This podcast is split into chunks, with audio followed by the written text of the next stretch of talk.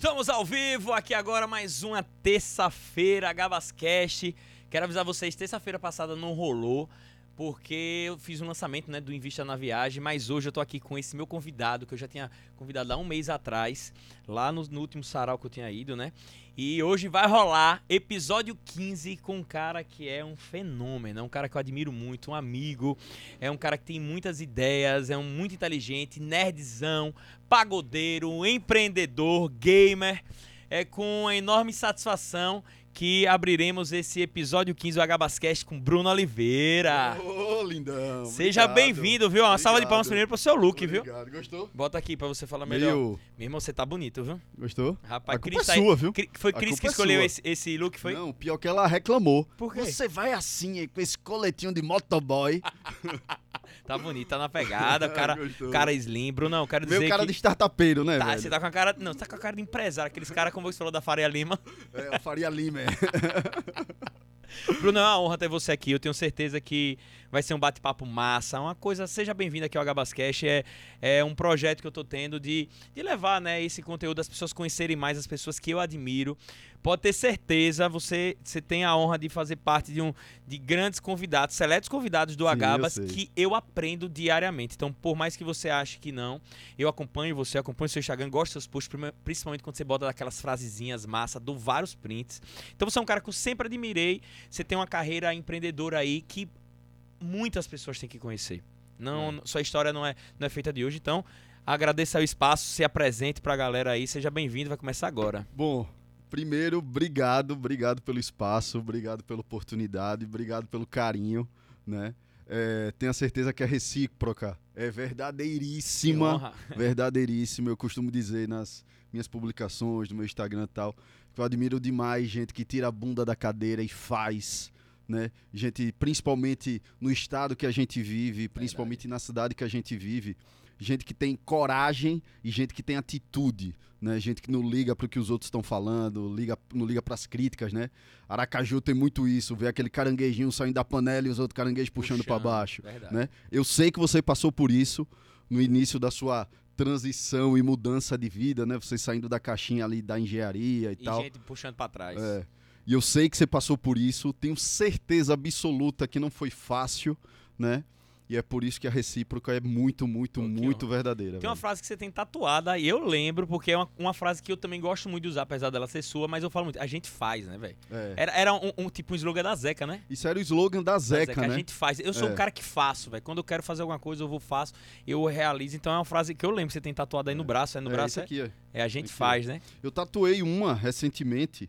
é, nunca será só trabalho.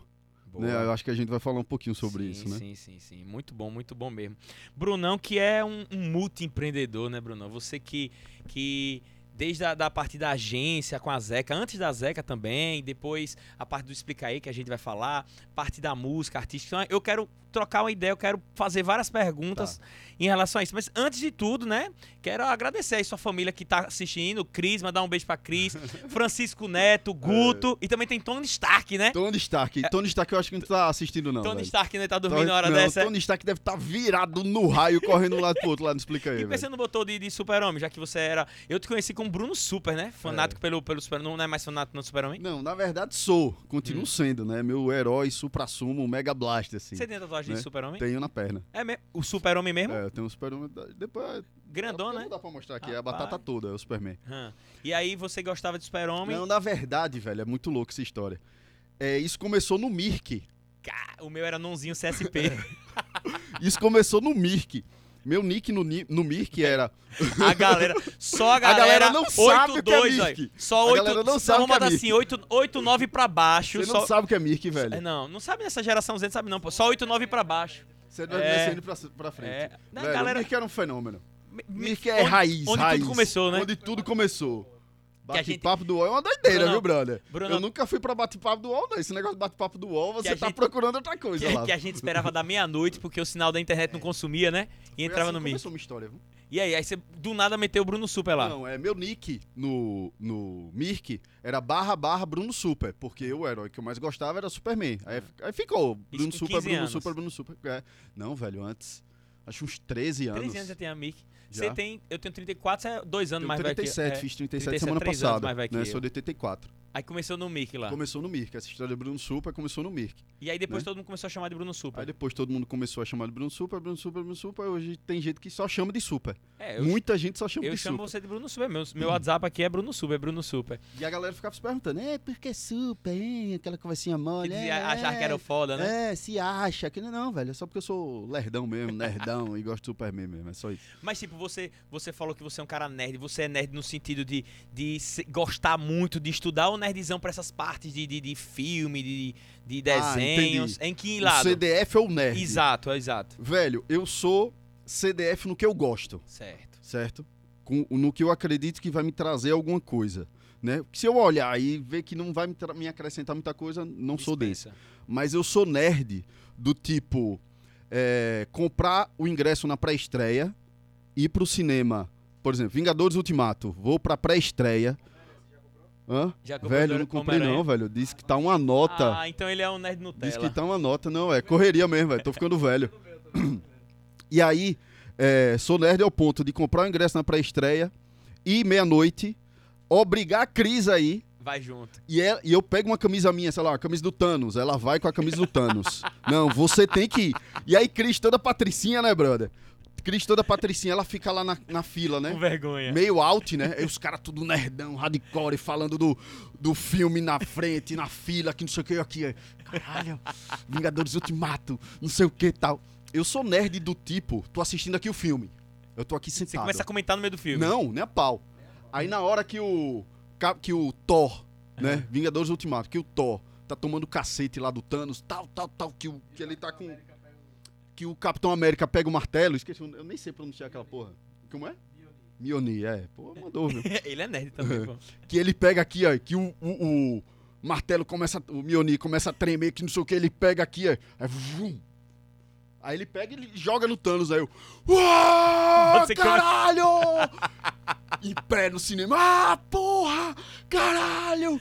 E aí Cris, Comemora. aí fica na cadeira, assim, da- do, do filme, assim, ó. Vergonha. Ela começa a fazer assim, ó. Tá comigo não, esse cidadão.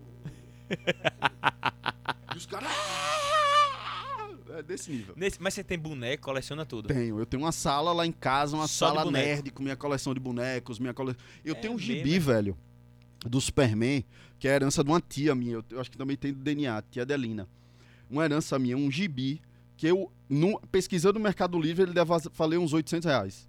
Tá, Um gibi caramba, com a sério? paginazinha amarela dentro do plásticozinho, aí É, tem minha coleção de Depois bonecos. fazer um museuzinho na sua casa. né? É, a ideia Porra. é essa. Show de bola.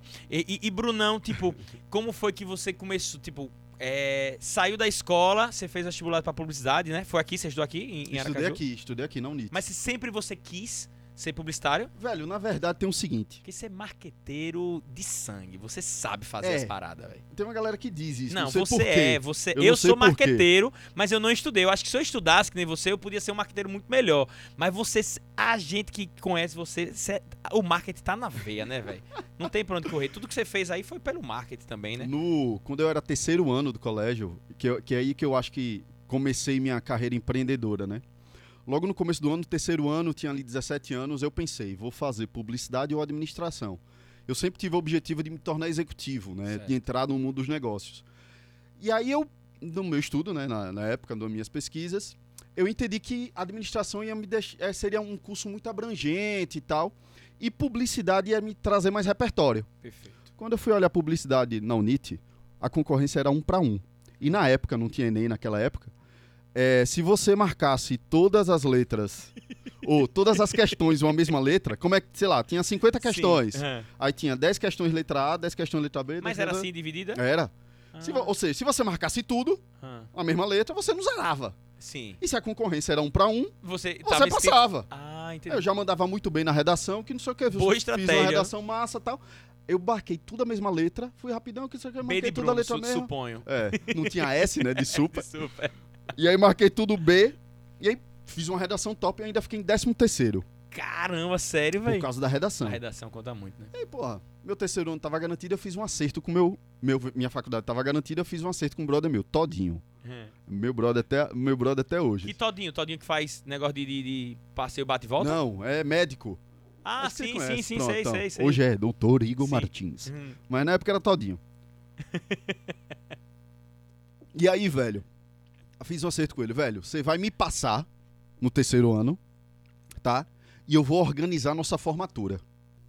Veio o mindset já de festa tal. Vou organizar nossa formatura do terceiro ano. Aí eu comecei a criar produtos no colégio, Que massa. eventos no colégio para rentabilizar e pagar a formatura, né? A gente criou o primeiro simuladão, primeira aulão de revisão. Você aí que criava, velho? Sério? E você estudava onde? No CCPA. Caramba, que massa. Primeiro simuladão do CCPA, primeiro é, aulão de revisão do CCPA. Aí veja a, a- a conexão com a educação, né? Com Ah. produtos de educação, desde lá de trás. Eu sei que rolou os eventos, uma doideira, tal, aconteceu, pagamos a formatura, rolou a formatura, eu entrei na faculdade. E aí vem, nessa época do Velox, Sim, existe, sim. é, é, é, que tava começando a internet banda larga, É verdade. né? Tava começando a internet banda larga. Eu, na minha sagacidade, né? Achando que sabia de tudo. Meu primeiro período da faculdade, vou montar uma agência digital para fazer site. No primeiro período. Primeiro período. É, Tinha sa- 18 anos. Era um serviço que, tipo, tava começando na época, Não, né? começando vírgula. É, A galera não sabia o que era fazer site. verdade. Verdade. Aí a internet manda larga era essa história que, que você falou. A gente ficava esperando até meia-noite para pagar um pulso de internet. Né? Isso ali foi em 2003, mais ou menos. Exatamente. né? E aí eu saía de ônibus de casa, ia pro centro, batendo porta de loja em loja no centro, tentando explicar para as Imagina, um garotão daquele cheio de espinha, velho, brinquinho, não sei o que e tal. Tentando explicar o que era site pra galera, pra Ninguém loja do centro. nada. Ninguém entendia nada, Nada. ninguém acreditava no garotão, não sei o que e tal.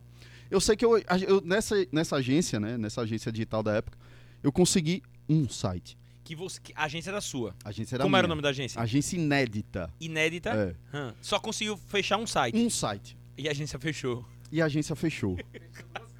É, fechou duas coisas. Um site E a empresa. e a empresa. Mas isso em quanto tempo? Isso em um ano, velho. Um ano. Em- No seu primeiro período. Nos Meu dois primeiro primeiros. período. Dois Nos dois primeiros. primeiros, é, mais ou menos. E aí, Qual é a empresa? Vamos dar essa moral pra empresa, né? Velho. É? É famosa? Eu tenho até vergonha, velho. É famosa? Não, ou é? É? A é? Samarra. De calçados? É, pô. Porra, e dá uma abraça... ó, mande um- uma salva aí pra. Uma salva de Samarra que acreditou no Samarra, seu faz talento. parte da minha história, Porra. obrigado pela confiança. Mas isso é porque na época, é, um amigo conhecia que não sei quem indicou, mas Que massa, de bater velho. porta, velho, zero. Caramba. E aí essa agência quebrou, obviamente. Deu um prejuízo de 4 mil reais. Que pra você na época deve ser muita coisa, né? Aí eu fiz, pai, Segura as pontas. estou Quebrado. a, a empresa vai ter que fechar. Tem um prejuízo aí de 4 mil reais. Aí meu pai, naquela calma, então, ô meu filho, não se preocupe não. Seu pai paga. Mas a partir de hoje, eu não te dou mais um real. Cara. Um real. Aí, meu amigo. Foi o primeiro, Punch Baque. que você recebeu, né? primeiro push que eu recebi É. da vida. E aí, comecei a trabalhar. Aí trabalhei como vendedor de loja. Trabalhei naquelas feiras de evento que acontecia na Orla. eu era o Sim, cara do sim. patins, sacou? Que massa. que ficava velho. naquelas feiras. É, enfim, aí fui trabalhando, aí comecei a trabalhar em algumas agências pequenas e tal. Aí eu comecei a entender nesse processo que eu precisava criar casca, entender do mercado, entender do negócio de publicidade, de marketing e tal, para poder abrir meu negócio. Sempre Perfeito. quis abrir a minha agência. E aí eu mirei na base. É que é a maior daqui, né? A base, desde aquela época, né, a maior, a principal agência aqui do estado, tal. E mirei na base. E aí fui ralando, ralando, ralando, ralando, ralando. E aí surgiu uma vaga de produtor gráfico na Que é base. isso? Produtor gráfico é o quê? Que Produtor faz gráfico. As artes, é? Não, produtor gráfico é a pessoa dentro da agência responsável pelo relacionamento com fornecedores, para colher orçamentos de gráfica, de produtora de TV. Hum. Ah, Era entendi. produtor RTVC. Entendi. é, RTVC de rádio, TV e cinema. E aí tinha relacionamento com as produtoras de áudio, de vídeo, produtora, as gráficas, os- comunicação visual e tal. E aí abriu essa vaga. Eu não sabia nada. Aí vem o CDF. Não sabia nada de produção gráfica. Termo técnico. Aí Vou fui, aprender tudo. aí fui conversar com o Fábio e com o Thiago, né? Que um os grandes professores que eu tive nessa vida. Agradeço demais aí, Fábio, Thiago. É, Fábio Vivas, Thiago Melo. E aí o que foi? Fui pra entrevista. Não, que isso aqui, estamos precisando de um produtor. Você sabe? Sei. Sei tudo. Sei tudo, pô. Sei, tô pronto, que não sei o que. Beleza, você começa segunda-feira. Meu amigo, isso era uma semana. sexta. Foi o final de semana. Não, era um feriado. Era um feriado de Semana Santa, alguma porra dessa. E aí você começa na, na terça-feira, na quarta-feira, sei lá, na segunda-feira. Meu amigo, eu passei. Fui pra biblioteca da Unite. Só peguei livro pra cá. vrrr, Pronto, já cheguei. E aí comecei. Um ritmo frenético, frenético, frenético. con- Conquistando a confiança dos caras. Habilidando tudo dentro da agência. Tudo, Que todos os massa, setores, todos os times, todas as equipes e tal. E criando. Chegou ao ponto, velho, que aí vem, de novo, o referencial. Eu, dentro da faculdade, eu tava assistindo aula com uma pessoa que era minha dupla no trabalho. Era o meu pá no trabalho. Que massa, velho.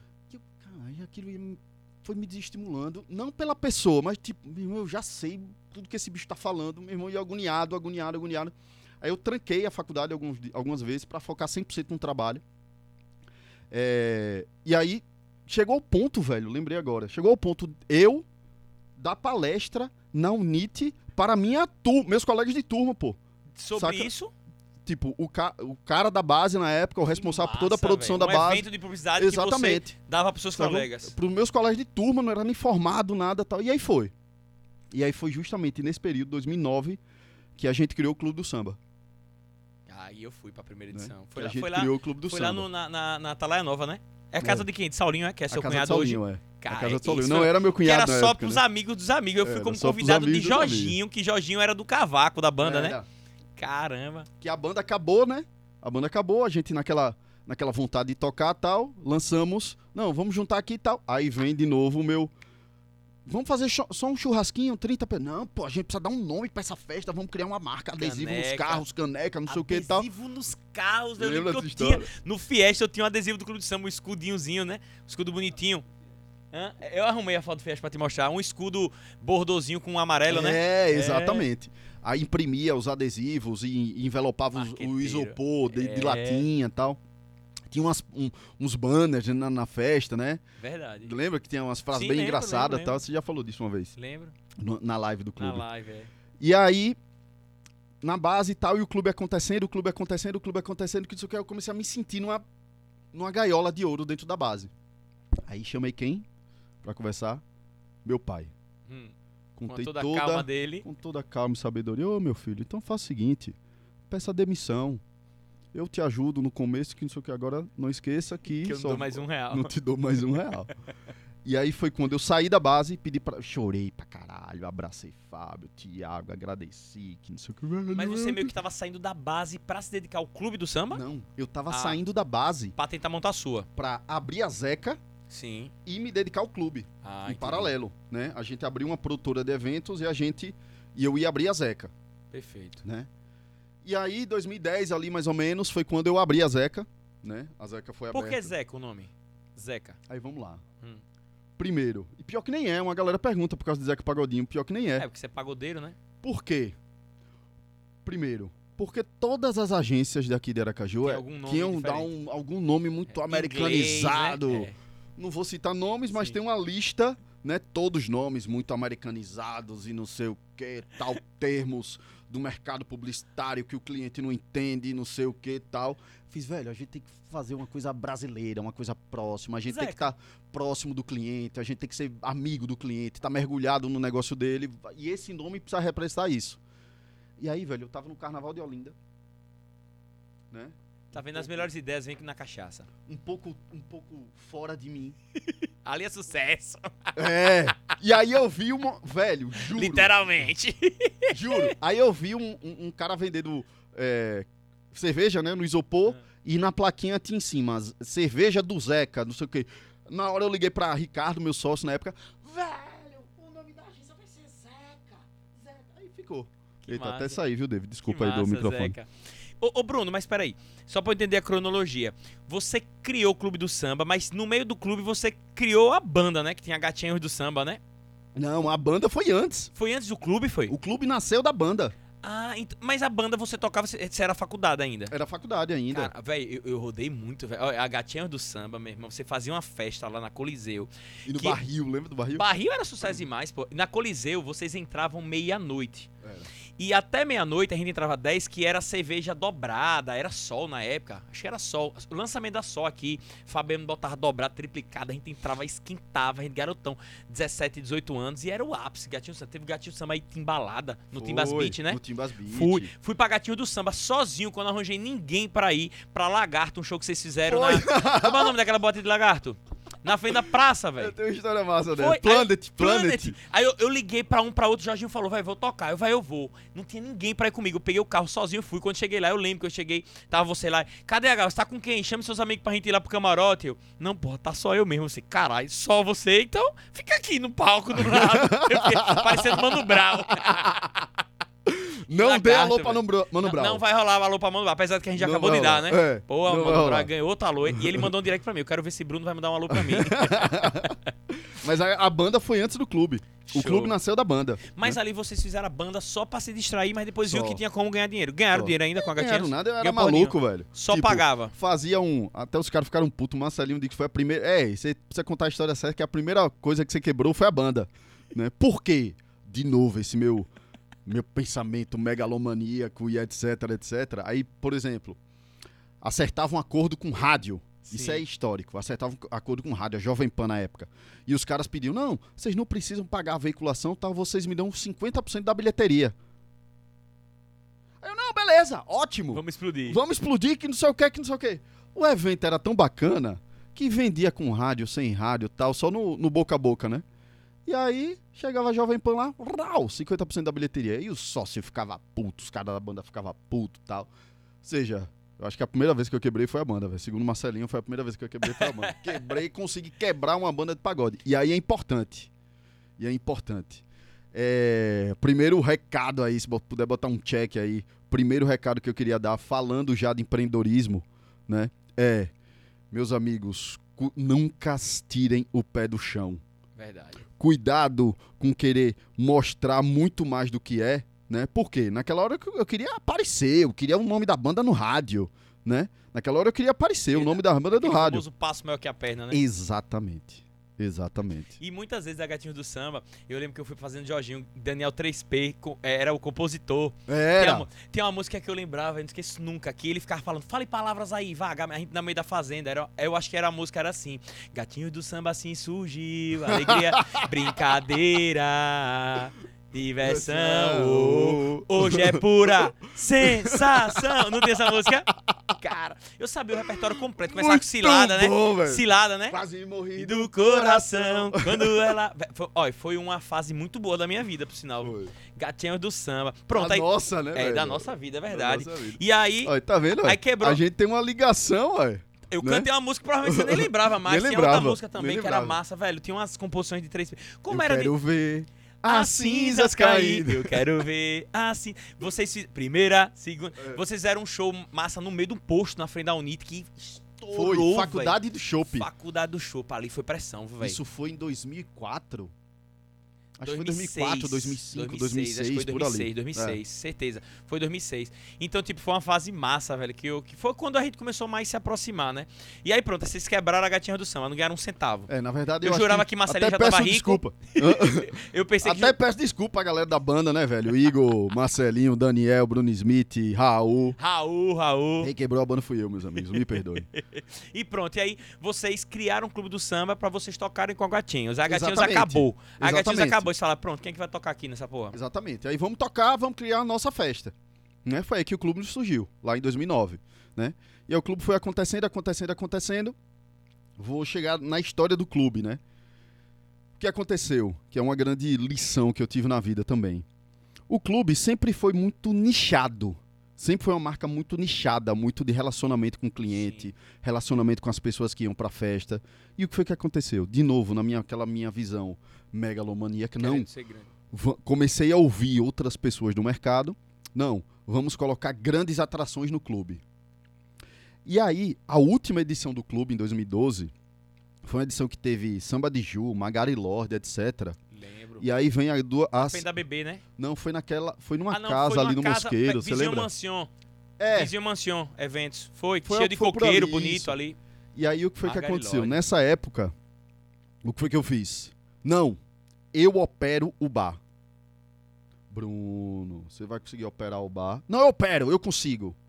Na época, hoje é tudo sistema, né? Tudo maquineta, não sei o que, sai a fichinha, tudo bonitinho, tudo organizado. Na época, Era o papel. ingresso era tudo no papel, Papel. no talãozinho. Você tinha que contar ingresso por ingresso. As fichas das festas, do bar da festa, era papel. tudo na ficha, tudo papel. A galera entrou pra festa. Tinha uns 3 mil ingressos vendidos. A galera entrou na festa. Foi um dos piores dias da minha vida. É sério? A galera entrou na festa, não tinha ficha nos caixas. Nenhum. Porque eu assumi que eu conseguia resolver tudo da festa. Comunicação visual, campanha, marketing, atração, posição de palco, decoração e o bar. As, cer as cervejas todas quentes. Eita, cara, não lembro não disso aí. Caos. Um inferno. Um monte de gente vindo falar comigo. Eu tinha um... 2000 e 2012 eu tinha, sei lá, velho, 25, 26 anos mais ou menos. Um caos. Foi um caos tão grande. E aí, conta errada pra cacete do bar, conta errada do caixa, a caixa entregava ficha, não tinha troco, não tinha dinheiro, não sei o que. Um A caos. bagaceira. Um caos. Caos. Você torcendo galera- pra galera não querer beber. Eu torcendo pra galera não beber e a galera pegando cerveja direto na caixa térmica. dire- Caos. Eu só terminei de fech- fechar minimamente o bar no outro dia, uma hora da tarde. E deu prejuízo? Prejuízo absurdo. Cara, Prejuízo absurdo. Ou seja, em 2012, encerrou. Tomei a decisão de travar o clube. Um- o clube tinha um prejuízo de 70 mil reais. Caramba, velho. 70 mil reais. Mas foi 70 por causa desse evento que vocês tentaram por crescer causa demais. desse evento. Não, mas se o evento, se ele tivesse colocado uma operação de bar Tudo toda redondinha, tudo não, bonitinho, não daria prejuízo. não daria É prejuízo. porque você botou 3 mil pessoas pra dentro, pô. Exatamente, exatamente. E aí foi quando o clube travou, certo? É, e aí eu me dedicando a Zeca, né? Me dedicando a Zeca e tal. Enquanto, quando o clube travou, passei a me dedicar full time a Zeca. E a Zeca começou a crescer. Qual era o pensamento da Zeca? Precisamos fazer o que nenhuma outra agência de publicidade aqui em Aracaju faz, Porque a gente faz. né? Eu acreditava muito que é, as agências, elas, por serem muito dependentes dos clientes, elas tinham é, medo de propor coisas novas, né? medo de ousar, para garantir aquela conta, para garantir aquele cheque no final do mês. Na teoria, eu estava certo, mas na teoria s- as outras agências também estão certas, né? Você precisa deixar o negócio saudável, Perfeito. precisa ter caixa, precisa trazer resultado financeiro antes de inovar. Perfeito. E aí a Zeca inovando, inovando, inovando, inovando, inovando, não, vamos crescer. E aí eu botei na minha cabeça, o clube fechou, né? O clube travou, botei na minha cabeça, vou ser a melhor agência de Sergipe. O clube, o clube era só você o dono, é? Nessa época, não, Vilela tava, Vilela tava como sócio, Ah, então vocês, Smith vocês tava como decidiram não sócio, a continuar. Smith Mas na saiu, Zeca tal, você tal, que tal. criou era só você. não, era eu e Ricardo. Ricardo Então, Cardoso, o redator, vamos- trabalhava comigo na base, inclusive. Vamos ser a melhor agência. A melhor agência. Aí foi. Pu, pu, pu, pu, pu, pu. Aí foi que aconteceu. 2012, 2013, a Zé crescendo, a gente mudou do local, começou a montar time. Em 2014, e aí foi o grande, a grande lição que eu tive na vida. Em 2014, é, no começo do ano, a Zeca conquistou as- a conta das duas principais construtoras daqui de Sergipe. Certo? E aí o que foi que eu fiz? Coloquei o carro na frente dos bois. Antes dessas empresas começar a começarem a gerar uma grande demanda pra gente, pra Zeca na época, o que foi que eu fiz? Montei um Dream Team. Um super time. Pegou os melhores de tudo. Os melhores, tirei os caras das agências no propósito da Zeca, não sei o quê, consultoria de São Paulo, não sei o quê. Vu, vu. Vou fazer a maior. Vou fazer a maior, a melhor, que não sei o quê. Só que o lado administrativo e financeiro Fraco. fraco e eu sempre naquela expectativa, não vou ser o melhor e vai retornar, vou ser o melhor e vai retornar, vou ser o melhor e vai retornar, vou ser o melhor vai retornar. O que foi que aconteceu? Crise do setor imobiliário. O que E- foi que aconteceu? Seus maiores contratos foram embora. Um desses contratos, pelo fa- fato da Zeca ser muito ousada e propor coisas loucas, deu um choque com o cliente. Não deu match. Nenhuma Por quê? ação. Não, um cliente, Hum. né? um- dos grandes clientes que a agência tinha, não deu match. Não casou porque era um uma marca mais tradicional, Sim. mais conservadora. E a Zeca mais pirada. E aí o que foi que aconteceu? Chegou o final do ano de 2014, a gente não tinha um real na conta para pagar o 13 terceiro do povo. Caramba. Tentei levantar grana de tudo que foi jeito. E aí vem a terceira grande lição que eu queria passar para quem tá aí assistindo. Nunca coloque o carro na frente dos bois. Nunca coloque o carro na frente dos bois. Tudo no seu tempo, né? Né? Tudo meu tempo. O que é que acontecia na- nesse ano? A gente pagando altíssimos salários pro time, eu ganhava mil reais por mês. Era o seu prolabore. né? Era o meu Prolabore. Mil reais por mês. A gente tinha gente ganhando 6 mil na época, 4.500 e eu ganhando mil reais por mês. E era o dono. E era o dono. Chegou ao ponto, eu saindo da, da agência, chegou ao ponto de quando eu ligou o carro, não tinha gasolina. É pra quem eu ligo? Seu Cris. pai. Não, Ah, meu já tava pai não Cris, ia né? me dar um real, não. Já, tava com Cris. Já tava com Cris. É, e isso, e, e eu e acho que é por isso que, contando esse tipo de história, é o grande tema do nosso papo. Sim, exatamente. Empreendedorismo da vida real, Real, em real. cima do que a gente vê hoje na internet, meu amigo, no Instagram. Isso é empreendedorismo Só da vida real. Chegar ao fundo do poço, né? Liguei, o carro não tinha gasolina. Liguei pra Cris. Cris, velho. Tá sem gasolina o carro. Posso ir na sua casa pegar 50 reais? Caralho, velho. Aí a, a agência era perto da casa do pai de Cris. Aí eu fui É, andando. na- na- no Salgado Filho, né? É. Aí eu fui andando pra casa de Cris. Ela me deu 50 reais. Você voltou andando. Eu voltei, fui no posto, comprei o galãozinho, voltei andando pra, pra agência, botei a gasolina no carro e fui pra casa. Nessa época, a doideira era tão grande porque eu acreditava que ia dar certo. Eu vi os números e, e de novo, eu era o financeiro, eu era o atendimento, eu era o diretor de criação, né? Eu vi os números, o resultado não estava chegando e eu, não, vai melhorar. Vai melhorar. Vai Chegava ao ponto, velho, de da gente sair pra jantar com os pais de Cris, eu não tinha grana. Não tinha grana. Sabe o que Cris fazia? Ela me dava Por debaixo. por debaixo da mesa, Caramba, eu pegava o dinheiro e pagava a conta. Fazendo questão. Não, meu tio, Esse eu pago. tá aqui. Esse eu pago. Ele sabe dessa história, se não souber, vai saber agora, agora. tá sabendo. agora tá sabendo. Cara, que foda, velho. E aí, 2014 a Zeca quebrou. Pra. Tinham Então, dois chegou nesse ponto de você não ter nada pra pagar o 13 terceiro, aí você negociou com seus... Não, aí colaboradores, eu, aí foi que como eu foi? fiz. Aí começou, eu acho que é, todo esse meu processo, né? É, aí eu chamei, tentei levantar grana, ainda tentei levantar grana, tudo que era jeito, fudido, não Nada. tinha crédito, nada. E aí eu chamei colaborador por col- colaborador. Abriu a real. Velho, infelizmente, um por um, um sócio tinha tido uma crise de ansiedade e não estava conseguindo falar, a garganta travou. A outra sócia também com, com crise de ansiedade, eu fiz, velho, deixa que eu resolvo. Chamei um por um, expliquei toda a situação. E aí foi uma confusão. No outro dia, velho, a fofocada aqui não sei o quê, e a Que zeca aqui não sei o quê. E aí, nessa época, amigo, eu comecei a tomar tanto cacete. Tanto cacete. Um absurdo.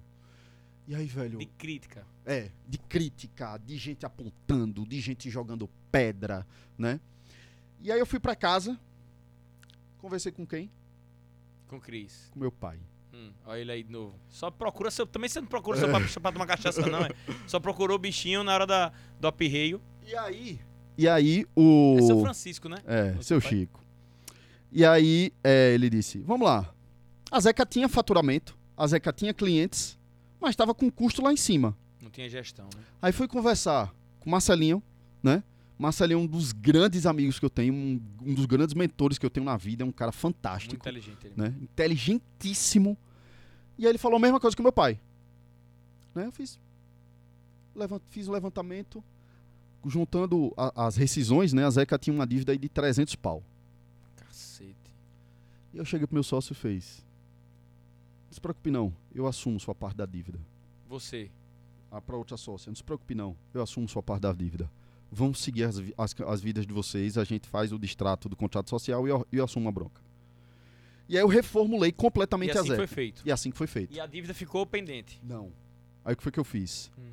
Que também é uma pessoa fantástica na minha vida, importantíssima na minha vida, que é o Wesley, né? Wesley da Contabilizar. Ele me ajudou a montar todo esse plano para resolver todos esses problemas de parcelamento, refis, não sei o que e tal. E aí o que foi que eu fiz? Eu fiz questão de pegar os valores da rescisão de cada um dos colaboradores que foram demitidos nessa, nesse evento fatídico. E eu fui na casa de cada um. Oi, velho, tudo bem? Posso ir na sua casa conversar com você? Por quê? Eu precisava mostrar que eu estava disposto a resolver o problema Sim, e eu tava ia entrar no ambiente da outra pessoa, sim. né? Ela ia me receber na casa dela. Eu fiz, velho, ó, tá aqui o seu, a sua rescisão. Eu te proponho pagar dessa forma, não sei o que, tá, tá, tá. Não, Bruno, beleza, aqui não sei o que eu aceito, mas velho, vamos fazer um favor, é um favor pra mim e um favor pra você, pra gente ficar resguardado.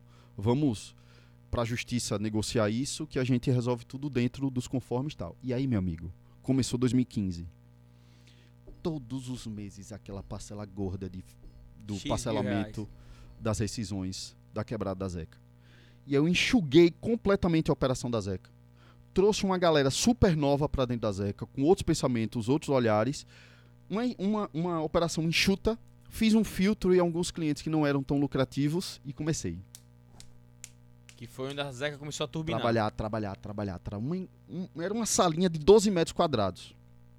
E comecei. Tuf, tuf, trabalhar, trabalhar, trabalhar. Velho, chegava um, tinha dias que eu parava assim na ladeira da Zeca, né? Chorando descompassadamente, ligava pro meu pai: Pai, eu não tô aguentando, eu não tô aguentando, por favor me ajude. E ele fez: Engula o choro e vá trabalhar, que você tem que atender os seus clientes para resolver o problema que você se meteu. Engoli o choro, ia pra reunião. Isso, as outras agências em cima dos clientes da Zeca, né? A Zeca quebrou, não sei o que eu fiz, velho. Não, a gente passou por uma crise, reformulou. E o que foi que aconteceu? 2015, a Zeca finaliza o ano como a agência mais premiada do Gigol. 2016. Pra quem não sabe, o Gigol, É, ele é um aí. prêmio, né, da publicidade sergipana, que tem várias categorias, né? O melhor vídeo digital, melhor campanha. Inclusive, eu tive a, a honra de ser premiado dois anos, dois anos consecutivos com a melhor campanha digital. Era votação popular. Comigo tem que ser É. popular. Pra eu ganhar tem que ser popular, meu irmão. Botou a Gaminão no popular, eu fazia a coisa, mas era um prêmio muito renomado. Que, que acontecia todos, todas as grandes agências e, e é uma coisa que eu comecei a admirar muito você como publicitário, porque antes eu te admirava como cara de show, de artista, né, Bruno? Super. E eu via que todos os prêmios, a maioria era você cheio de, de, de troféu, era tipo o Oscar da publicidade sergipana, É. né? E aí eu comecei a perceber, pô, o negócio de Bruno aí tá certo, porque todo, toda a categoria o cara ganha, era tipo, você é a base, era os que mais ganhavam na É. época, né? E aí a Zeca foi a agência mais premiada de 2015, 2016 e 2017. No final de 2015, dentro desse processo, eu tive o privilégio de conhecer dois caras incríveis, né? Eu comecei a atender uma escola, eu quanto o Zeca comecei a atender uma escola, e nessa escola eu conheci os meus dois cofundadores do Explica aí. O Gil, professor Sim, de geografia, professor. né? E o Nicolas. Nicolas na época era, aluno, do eu Colégio lembro, Ideal. aluno. CDFão, Dois né? caras fantásticos, geniais, Você né? fazia tra- o trabalho da Zeca para o ideal. para o Colégio Ideal. Certo. né? E no Colégio Ideal eu conheci Gil e Nicolas, né? E a gente conheceu, eu batendo muito papo com o Nicolas, e quando eu olhei o que é que aquele guri tinha na cabeça, Saber tudo. fiz, meu irmão, ele tinha a estrutura, um negócio do Explica aí, todo montado na cabeça dele, né? Gil era o professor que, famosinho, tal, bombando nas escolas, ele queria ter uma presença digital mais forte, né? E aí Nicolas falando das plataformas digitais, dos concorrentes, do que estava despontando no mercado, que não sei o que, tal, tal, tal. Enquanto isso, o Gil, ele estava gravando a resolução da prova do Enem de 2015 no YouTube. Ele pegou a prova do Enem, juntou com outros professores, gravou no YouTube e esse grupo de professores chamou esse canal de Explica aí. Quando ele me disse isso, eu, eita nome massa da porra. Isso vai E eu olhei pra Nicolas. E olhei pra ele. Eu fiz, velho, vamos conversar aqui. Meu irmão, isso aqui dá um negócio sinistro. Aí comecei a consumir o- plataformas de, de educação e não sei o que. Isso aqui dá um. Dá um match, isso aqui dá um negoção. E aí em 2015, final de 2015, a gente se juntou. E a Zeca funcionando, né? E aí em março de 2016 a gente lançou o MVP do Explica aí. O, né? o que é MVP, pra quem não sabe? MVP é o mínimo produto viável, digamos assim. Certo. Existe um termo em inglês, mas para ficar mais fácil, é o mínimo produto viável. É quando você tem uma ideia e você lança um protótipo dessa ideia, em, em- em- em- em palavras bem, bem didáticas assim. Sim. Você lança um protótipo dessa ideia para validar junto ao mercado, Perfeito. certo? Você lança um produto menor, sem tanta funcionalidade, vê se a galera gosta, vê se, a- se os clientes pagam por ele, e aí você faz um investimento para lançar o Pra produto alavancar. final. Perfeito. E aí, de novo, né? Eu já tinha passado por um baque, tava no processo tal. Só que aí, quando veio a ideia do Explica aí, né? Qual o pensamento? Caralho, eu tenho startup, Mark Zuckerberg, Facebook, Amazon, vou ficar rico, milionário, não sei o que tal. Aí beleza. Começamos a gravar as aulas, os caras, o Nicolas e Gil, um puta relacionamento com, Com os outros professores. com outros professores. Os outros professores toparam gravar tudo de graça, produzir o conteúdo de graça, pela parceria, pela amizade. Nicolas tem uma parceria com a empresa de tecnologia. Essa empresa de tecnologia topou Entrou. desenvolver na faixa também. E aí eu fui atrás da produtora para gravar as aulas. Aí fui atrás de várias produtoras aqui que eu tinha Você parceria. já tinha parceria com a Zeca, né? Ou seja, uma produtora cobrou 58 mil por mês, outra produtora cobrou 36 mil por mês e uma produtora cobrou 20 mil por mês.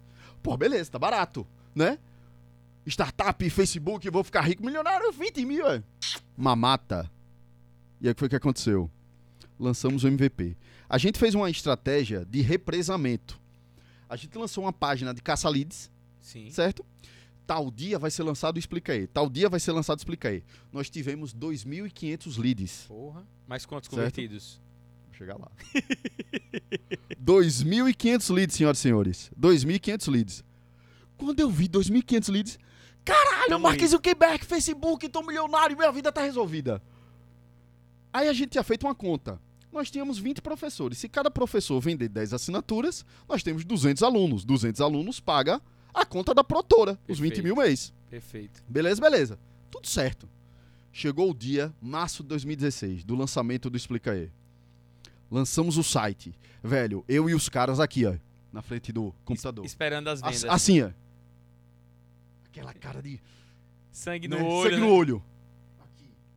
Nada de venda. 18 acessos. Acessos no site. 18 acessos no site. Caralho, véi, Sério, velho? Primeira semana do Expliquei lançado, um aluno. Um aluno. Caramba. Primeiro mês, eu acho que a gente tinha oito alunos.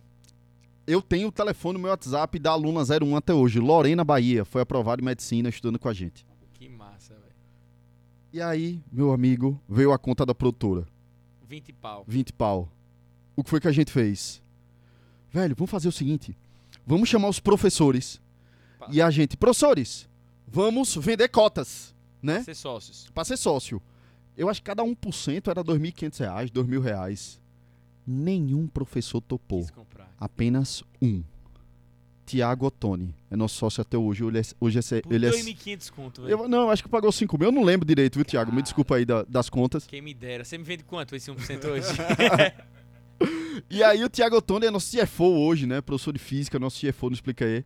Ele entrou, né? E a gente não conseguiu levantar, pa- parcelando com a, com a produtora, que não sei o que, aquela confusão, que não sei o que tal. E aí, eu naquele pensamento. Caralho, eu vou quebrar de novo. Aí que foi o que aconteceu. Eu já tinha uma amizade com o Davi, né? Sim. É, Davi é um dos grandes presentes que o Expliquei me deu. Né? Hoje é meu amigo, meu irmão, meu parceiro, meu cúmplice. Né? A gente já passou por muita coisa junto na vida pessoal. Me ajuda muito na minha vida pessoal. E o Davi, eu atendi a costura Santa Maria na época. Tinha um puta relacionamento com o pai Davi. Eu já conheci Davi da rua, né? Da farra, não sei o que e tal. E um dia eu tava saindo de uma reunião com, com o seu Eduardo. Encontrei com o Davi, velho, vamos tomar um chopp, não sei o que, vamos tal. E eu e Davi, a gente fazia parte do projeto Gauss juntos. Sim, lembro. A- o projeto Gauss é uma ONG que investe na educação de jovens de, de baixa renda para que eles tenham acesso às universidades, às melhores escolas e por aí vai. E aí, o saí para tomar um chopp com o Davi e Davi me lançou uma frase. Abre aspas. Eu tenho um grande objetivo de transformar Sergipe na Suíça brasileira. Sério? Ele falou isso? Fecha aspas. No deck, a gente tomando uma. Eu fiz, meu irmão, esse bicho é meio doido que nem eu, velho. Na segunda-feira, na segunda-feira eu liguei pra Davi. Ô, fi, tá onde? Tô aqui no escritório. O Quer ser meu sócio? tô aqui no escritório. Velho, tô indo aí. Fala, Bruno, que não sei o que, tá aquela velho, abre aí no seu computador. Comecei a mostrar pra ele o volume de aporte financeiro que as startups de educação tinham recebido, né? Entra aí agora, www.explicaí.com.br. Ele, pô, que massa, velho, colorido, não sei o que, tal. A marca era horrível na época. Bonitinho, colorido, não sei o que, tal. Eu fiz, velho, essa startup é minha e de mais três malucos, dois professores e um aluno do terceiro ano do colégio. e a gente tá precisando de X mil reais para levantar E- esse negócio. Tô precisando de dinheiro e eu quero que você seja meu sócio investidor. Você é louco, eu sabia que vinha golpe, não sei o quê, confusão do caralho e tal. Eu sei que isso foi em, mais ou menos em abril de 2016. Em agosto, setembro, mais ou menos, Davi fez um investimento, né? E a gente usou essa grana para produzir todo o conteúdo. Vrrr, Produzir todo o conteúdo. Para quem não sabe, o Expliquei é uma startup de educação básica que a gente oferece. Hoje, a gente já oferece todo o conteúdo do sexto ano do ensino fundamental sexto já é? até o terceiro ano do ensino médio. Quando eu falo todo o conteúdo, são todos os assuntos de todas as matérias. Videoaulas, livros digitais, exercício online. A gente corrige a ligação, a, a gente corrige a ligação. A. A gente corrige a redação dos alunos, a gente tira dúvidas dos alunos, a gente dá um plano de estudos personalizado, um horário de estudos personalizado, ou seja, esse eu expliquei hoje. Tudo digital. né? Tudo 100% Só pra vocês digital. terem noção, é tipo a Netflix da educação. Exatamente. A No- Netflix, você tem categorias lá, você vai entrar primeiro ano, biologia, ecologia. Pau, ecologia vai estar lá todas as aulas pra você assistir estilo Netflix, com, com perguntas, com apostilhas, com simulados. Então é, é um projeto sensacional. Aí você apresentou pra ele, ele falou, vamos. Apresentar para ele, vamos, negociação vai, negociação vem, sócio entrou, sócio saiu, tal, negociação, ah, Davi entrou. Injetou a grana, Davi foi nosso investidor anjo, né? Davi injetou a grana, a gente começou a produzir todo o conteúdo na época, todo o conteúdo do ensino médio. E aí lançamos o produto final do Explica aí em março de 2017. E aí Explica começou a crescer, né? Ter aluno, não sei o que, tal, tal, tal. Em agosto de 2017, meu pai faleceu. E aí meu pai, ele sempre teve uma conexão muito forte com a educação. Por quê? Na época que ele trabalhava no Banco do Brasil, ele fazia parte dos projetos sociais do banco. Sim. Ou seja, um- existe uma célula dentro do Banco do Brasil chamada Fundec, certo? E através do Fundec, meu pai construiu escolas, por exemplo, em Riachão do Dantas, que é onde ele nasceu, onde ele está enterrado, tem uma escola com o nome do meu pai, né? Que Francisco José de Oliveira. É, e no final da vida dele, a gente sabe ah, todos os resorts ali do litoral norte da Bahia, né? Gran Uhum. Paládio, Embaçaí, Costa do Sauípe, Iberistá e tal. Quando o primeiro resort chegou na. Chegou. Obrigado, David.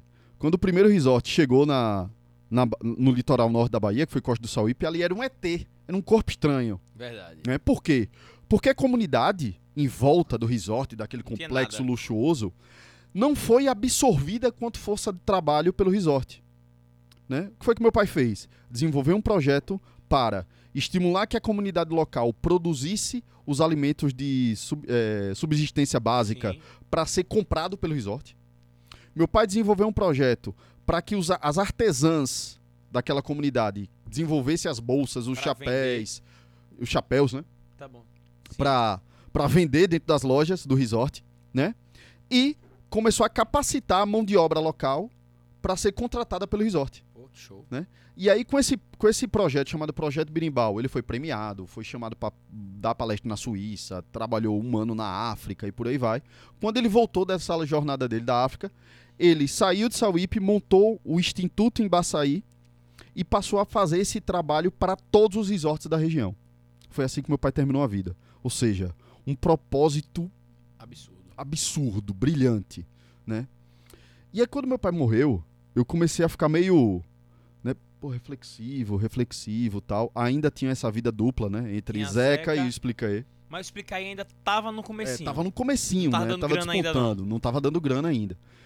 E aí, em janeiro de 2017, isso é uma história muito particular, né? Isso tem um simbolismo muito grande pra mim, né?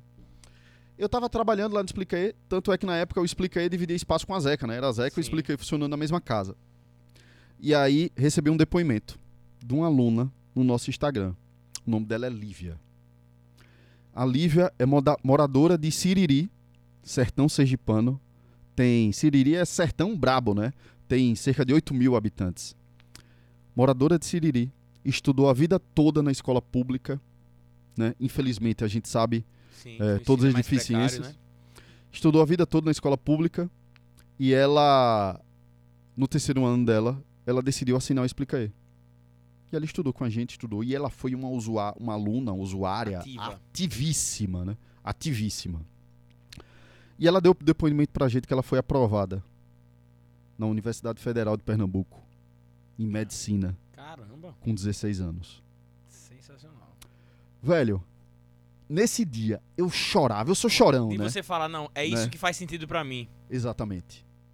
Eu chorava compulsivamente, do tipo, caralho, meu pai, o Fiz que é que você tá papel." fazendo comigo, né? E aí foi quando eu tomei a decisão de virar a chavinha da minha vida, passar a me dedicar 100% a explicar ele, né? Uma outra pessoa começou a tomar conta da operação da Zeca e a estratégia é a gente ir reduzindo a Zeca, reduzindo a Zeca, reduzindo a Zeca, até que a Zeca Se aposente. se aposente, o Zeca se aposente. Verdade. E aí comecei a me dedicar full time a explicar e tal. De 2017 pra cá. de 2000, começo de 2018 pra cá. E aí, juntamente com o time, né? A gente começou a formar time, trazer pessoas, os sócios se dedicando e tal. Eu expliquei e começou a, a E crescer. Um, um, uma- um lance bacana que eu tava te acompanhando na época da pandemia. O governo de São Paulo, vocês fecharam um contrato, não foi? Pra, pra colocar o Explicae para as escolas públicas. Como foi isso? Que eu vi em algum, algum E aí eu lugar. expliquei, começou a crescer, crescer, crescer, crescer. Uma taxa de crescimento aí de 190%, mais ou menos ao ano. Vocês têm quantos alunos hoje? Hoje nós temos 2 milhões de alunos na base. 2 milhões de alunos. 2 milhões de alunos na base, mais ou menos uns 15 mil, uns 220 mil alunos é, ativos. meus amigos, aquele garotinho aí de 26 anos devendo 300 mil na, na, na, na Zeca tá rico. Né? Cris, filho. Cris, agora Ó, pode não cobrar é quanto gasolina. você fatura. Olha, É, agora... ó, não, cheque 4, viu? Empreendedorismo na vida real. Não é quanto você fatura. Você sabe disso. Sim, claro, claro. É quanto sobra. Sobra, é verdade, é verdade. É quanto sobra de EBITDA. É né? verdade. É quanto sobra Mas de hoje, resultado. hoje você tá com condições de passar o dinheiro por debaixo da mesa e botar pra Cris pagar agora, né? O jogo virou, o jogo virou. Mas aí você tem 2 milhões de alunos 2 velho, milhões de alunos cadastrados na base, mais ou menos uns 220 mil alunos ativos. ativos. Tipo, é, os 2 milhões, porque muitos já pararam de estudar, obviamente, né? Isso. Mas ativo, cara, é um número muito expressivo. Bruno. E, e do Brasil inteiro. Do Brasil inteiro, todos os estados, todas as regiões, Qual é o estado que você certinho. tem mais alunos? São Paulo? Não, o estado que a gente tem mais alunos é Minas. Minas Gerais? Isso, depois Bahia, depois o material, a Sergipe. pessoa se inscreve, você tem o material, né? Aqueles cadernão cheio de... de- Isso, é. E aí, obviamente, que o Explicae n- é, começou a evoluir quanto produto, né? Quanto negócio, tá? E aí eu vou chegar nesse, nesse ponto aí dessa parceria com o governo de São Paulo. O Explicae começou a evoluir quanto produto, quanto negócio. A gente lançou um produto físico, que é o Manual de Sobrevivência do Enem. Lembro né? desse. O que foi que a gente fez? Nós pegamos todas as provas da história do Enem, né? Dividimos por matéria e por assunto, fizemos uma análise estatística dos assuntos mais cobrados e desenvolvemos um produto que o aluno compra online e recebe em casa. E é um cadernão, Grossão. né, mil páginas, né, com tudo isso separado, detalhado Bem e por aí vai. nome, Manual de Sobrevivência do Manual Enem. de sobrevivência do Enem. É. Caramba, eu lembro que eu, eu na, na vez que eu visitei a sede do, do, do Explicaí, uma sede massa pra porra, tem aquela, aquela sala de descompressão e tal, eu vi esse manual e eu fiz uma pergunta pra você, falando bem assim, aquele aluno que, por exemplo, eu, eu quero agora, eu tenho 34 anos, eu quero voltar a estudar e eu quero ser aprovado em medicina. Eu vou considerar medicina por ser o, o curso mais concorrido do Brasil. Certo.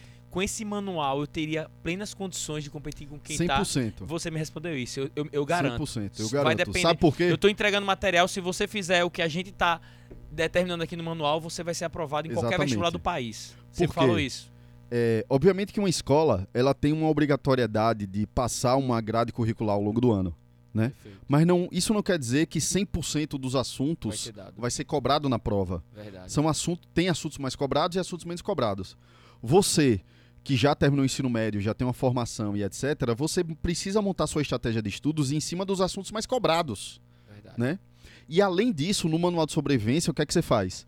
Tem um QR, ao la- ao lado de cada questão tem um QR Code que se você ler o QR Code, você acessa a plataforma e na plataforma tem um vídeo da resolução dessa questão. Todas as questões Todas as Code. questões têm um QR Code e todas as questões estão resolvidas em vídeo. Da história do Enem. Quantas questões tem no, no Explica aí hoje? No Explica aí hoje, questão de exercício dentro da plataforma tem mais ou menos uns 40 mil questões. Vocês têm 40 mil vídeos. Não. Vídeos a gente tem mais ou menos uns 15 mil é, vídeos. tem matéria que não precisa né? ter explicação não, né? Não. Vídeo tem 15 mil. Agora, Ah. questões de exercício tem 40 mil. Caramba, velho. E temos todas as questões da história do Enem resolvidas em vídeo. Todas as questões da história do Enem resolvidas Todos em os vídeo. Exames. Exatamente, de todos os Enems. E como foi? Já teve a aprovação de ciência? A prova foi domingo, né? A prova foi domingo Não, tem- agora, né? não sabe se foi bem Não, eu acho mal. que o resultado é em fevereiro, né? Comecinho de é fevereiro, o por índice de aí. aprovação dos seus alunos? Quantos por cento são aprovados? É altíssimo, né? E aí a gente. E aí, falando também de- da vida real de empreendedor. Falando todos esses números, ah, meu Deus, que mil maravilhas. Não é. né? Não é. A gente é uma luta diária. Por exemplo, o mercado de tecnologia é um mercado que está extremamente aquecido, né? Os grandes programadores sergipanos estão sendo contratados pelas empresas do sul, sudeste e por aí vai, Sim. né? Do, do, do grande centro, né? E os grandes programadores desse grande centro estão sendo contratados pela gringa. Google, Facebook, ou seja, existe um- um- um- uma escassez de mão tá de baixa, obra né? né? E a gente tem um desafio grande com tecnologia, tá? Ou seja, a gente ainda está nesse processo de melhorar a tecnologia, desenvolver uma tecnologia melhor, né? Para a gente conseguir ter acesso ainda mais a esses dados. O que é que a gente lançou esse ano? A partir do ano que vem, a gente vai ter um plano, né? Que é o nosso plano Premium Ultra Blaster Diamante lá, que o aluno que assinar esse plano, ele vai poder ter uma mentoria tete a tete com o professor, né? Através de videochamada. Ou seja, vai, ser, vai trazer uma proximidade absurda com o aluno, né? Vai trazer uma proximidade que é justamente isso que o aluno precisa. Perfeito. É dessa proximidade, desse acompanhamento, ou seja, para os grandes planos, para os melhores planos da plataforma, vai ter Pra essa, essa, essa mentoria. O, o, o Explicar ele, ele entra no site e assina o plano do básico. Qual é o pacote mais básico que você tem? Hoje a gente tem um pacote de 12,90. R$ 12,90 você tem 12,90. acesso a todo o conteúdo. Exatamente. E um plano de dois mil reais. Até dois mil reais. O que vai acrescentando é tipo.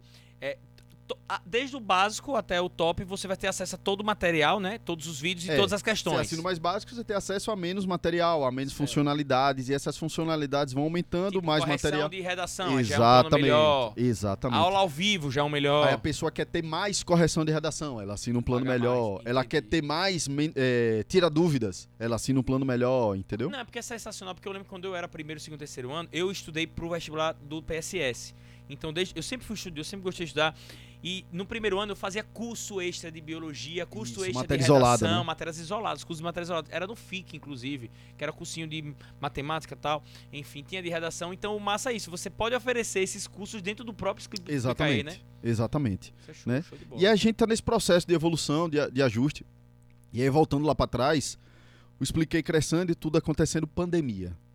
Né? A gente sabe que um, um dos setores que mais sofreram com a pandemia foi o setor da educação. Sim. Né? As escolas não estavam Pararam. preparadas para isso. Inclusive, não estão preparadas para isso. A gente costuma dizer lá dentro que a pandemia ela trouxe uma evolução de 5, 10 anos para a educação. Na, tá. Da era digital. Exatamente. E eu vou explicar por quê. É o que foi que a gente Explica aí. fez. que beleza, velho. Esse trocadilhozinho. Explica aí, então. E aí o que foi que a gente fez? Fechamos uma parceria com o governo de São Paulo e a gente liberou o acesso para todos os alunos da rede pública do estado de São Paulo. Depois liberamos para o estado de Sergipe e para o estado do Amazonas. Cara, de graça graça. todo mundo escola pública. Uma ação social para a pandemia. Mas o governo de São. Paulo que te pagava. Não, graça. Ah, foi 100%, 100% de sem graça. fim lucrativo. Sem fins lucrativos. Pô, velho, que sensacional. Uma ação velho. social do Explica aí. Para o governo de São Paulo, governo de Sergipe governo do Amazonas. Quantos alunos foram. Foi quando a gente essa bateu assinatura? essa, essa meta aí, essa margem de 2 milhões de alunos na base. Meu Deus, velho. E aí, qual o grande aprendizado disso? Nós começamos a entender. O- a relação do Explica aí sempre foi uma relação direta com o professor. Ou, aliás, desculpa, com o aluno. aluno. Né? Uma relação Explica aí e aluno. Né? Quando a gente fez essa ação social, a gente começou a entender de fato as dores do, do, alu- do professor e do gestor de educação. Tá? E a gente começou a entender, nossa tecnologia não está preparada para resolver a dor do professor. Nossa relação é direta com o aluno. Precisamos descobrir uma solução para as escolas, para os professores, para os gestores, para que essas escolas possam, possam se adaptar a esse novo modelo de ensino híbrido, tá? Que é esse o grande conceito do mercado da educação hoje. Você acha que vai vingar? Essa, com certeza, com certeza. O ensino híbrido ele respeita as individualidades dos alunos, né? Sala de aula invertida, o trabalho do professor. Tem Como assim, sala de aula invertida? Sala de aula invertida É, É- tipo metade da turma na segunda, metade na terça? Não, não. É quando o aluno ele pode é, consumir o conteúdo através de uma plataforma, né? E o professor traba é, influenciando o processo de aprendizagem desse aluno através da, da tecnologia num papel de mentoria, Uhum, de tutoria, Sim, tá? Ou seja, é onde o aluno é protagonista, perfeito. entende? E aí vem todo o conceito do novo ensino médio, etc, etc, etc. A- o modelo de educação tradicional trata o aluno, né? O professor tá lá na- no pedestal, Quadro. transmitir o conhecimento, certo? O aluno recebe o conhecimento do professor, certo? De maneira passiva, digamos assim. Sala- ne- nesse conceito de sala de aula invertida, o aluno vai adquirir o conhecimento de maneira ativa, né? Participando do processo, participando da construção, tá? Ou seja, você tem um problema, o professor vai te ajudar a entender o porquê daquele problema para que você chegue nessa resposta Pô, isso muito atra- trazendo muito conceito de tecnologia e por aí vai. Pô, sensacional. É essa, é essa a grande discussão do mercado da E educação teve hoje. algum colégio que quis comprar a sua plataforma? Velho, eu quero todas as suas Não. questões, eu quero manual de sobrevivência. Nunca nenhuma. Não. Só que aí o que foi que a gente fez? Caramba, sensacional, velho. Por conta dessa parceria com o governo, com os governos, rede pública, entendemos as dores dos professores, entendemos a dor dos gestores, precisamos de uma solução para as escolas, para que as escolas se adaptem a esse novo modelo de ensino híbrido. Foi quando a gente se associou a uma empresa canadense chamada D2L, tá? É o terceiro maior player de LMS do mundo. E aí o que foi que a gente fez? Juntamos a tecnologia da, da D2L, que é uma tecnologia que já era validada, utilizada em mais de 40 países, 15 milhões de alunos para escolas. Só que eles não tinham conteúdo. Sim. E a gente começou a entender que o Explica é especialista na produção de conteúdo. O Explica é especialista na produção de conteúdo para a educação básica. Pegamos a tecnologia dos gringos, pegamos o nosso conteúdo e pacotamos e criamos uma nova empresa chamada SP for School. Hum, A criação dessa nova empresa fez com que a gente também entregasse para o mercado da educação uma solução para as escolas. Essas duas empresas formaram uma holding chamada Xper Education. Hoje o nosso grupo é um grupo chamado Edu- Xper Education, que embaixo dele, desse guarda-chuva, tem duas empresas, o Explica E e a Xper for School. pô, massa. O Explica E 100% B2C e a Xper for School B2B. bem 100% B2B. Ou seja, hoje a gente consegue atender e ajudar a solucionar os problemas da educação básica aqui no Brasil em toda a cadeia do sexto ano do ensino fundamental até o terceiro ano do ensino médio. Ainda tem vaga pra sócio? 1%? E aí, velho, Não é Veja- possível, velho. Porra. veja. E o mais bacana disso, hoje, é, eu saí da operação do dia a dia do Explicae, né? O Gil assumiu, meu co-founder lá atrás, ele assumiu a- o cargo de CEO do Explicae, né? E eu assumi o cargo de CEO do, da SP for School. School. né? Hoje eu sou o cara que faz todo o relacionamento com o mercado de investidores, com os ventures capital, com imprensa e por aí vai, O representando. executivo que lá atrás vocês queriam se tornar, né? É. E aí é, faço todo esse relacionamento, tá? O contato com o mercado, com o fundo de investimento, etc, etc, etc. Toco a operação da SP for School, 100% focado em B2B. E o Gil tá tocando a operação do Explica aí quanto B2C. Porra, B2C, né? Que massa. E é bacana que ano passado é, o Expliquei foi a primeira empresa sergipana selecionada pela Endeavor, tá? É, a SP for School, três meses depois, foi selecionada pelo Bid ao Cubo, né? Que é uma, uma aceleradora, digamos assim, do Banco Interamericano de Desenvolvimento, junto com o Cubo, que é um projeto do Itaú, tá? E tem um mês, mais ou menos, três semanas, que a SP for School foi selecionada para ser é, acelerada, virar, in- ser incubada pelo Cubo do Itaú, né? Ou seja, a gente tá todo Já nesse tô processo. ainda. Não, já foi Já selecionada, a gente já vai massa, o onboarding, né, que, que é o, essa prestação de introdução vai acontecer na semana que vem. Deixa eu ver a galera Tô aqui falando ao vivo demais, não? comentar. Não, maravilhoso. Eu vou entrar aqui no ao vivo que eu quero ver o que a galera tá comentando aqui. Pera aí. Cadê? Brunão contando aqui a história do Explica aí. Real- realmente. E que, pra, pra finalizar essa parte do Explica aí, Brunão, quem quiser é, se, se inscrever no Explica aí, é www.explicaí.com.br, só isso é? Isso, explicae.com.br. Se eu quiser me inscrever Exatamente. agora, tá lá disponível. Exatamente. Deixa eu ver aqui, ó. João Mota. João Mota é do Enem são 5.700. João Mota foi seu aluno, viu? Foi muito massa isso. Muito bom podcast, cheio de histórias fantásticas. Sheila Pacheco, um abraço. Maria Margarete, quero mandar um abraço pra você. Parabéns, muito sucesso, grande abraço. Carlos Augusto Oliveira, parabéns pela capacidade de determinação. Renatinha Lopes, muito orgulho de vocês. É, João Mota, por isso que tá como CFO hoje. Grande Gil Nicolas, galera aqui mandando, mandando recado. Augusto tá aí ao vivo, grande Bruno Super. A, a Júlio Paz de Malves também era cliente da Zeca. Hoje é Gusti. patrocinadora do clube, viu? É, tá aqui, ó, e todo mundo mandando mensagem. É, história pra contar, gostando de ouvir. Estamos ligados. Então, ó, eu quero mandar um abraço pra todo mundo aí que tá, tá gostando. Bruno, eu queria que saber, massa, eu queria saber sobre o sarau. Como foi que você transformou? Você disse que deu uma pausa lá em 2012, 2012, né? 2012. No clube e voltou nessa nesse novo formato do sarau que eu vou dar o meu depoimento, o- a minha opinião do sarau.